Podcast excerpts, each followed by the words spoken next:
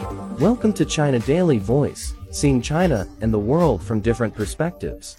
Italian luxury brand Bulgari apologized on Tuesday evening after its official website's simplified Chinese version was found to have listed Taiwan with Asian countries, instead of using Taiwan region or China's Taiwan.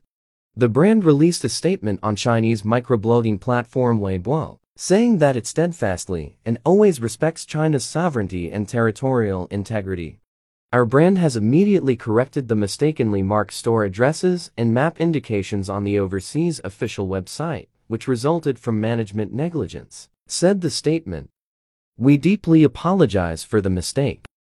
The luxury brand said it is cooperating with third-party international service providers to ensure the correct representation of relevant countries and regions on the overseas official website. On Tuesday afternoon, some posts on Weibo said that China and Taiwan were listed separately on the website.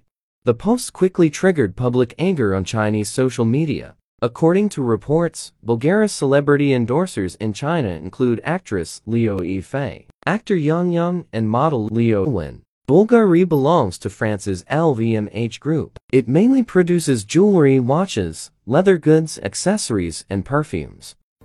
That's all for today. For more news and analysis, buy the paper. Until next time.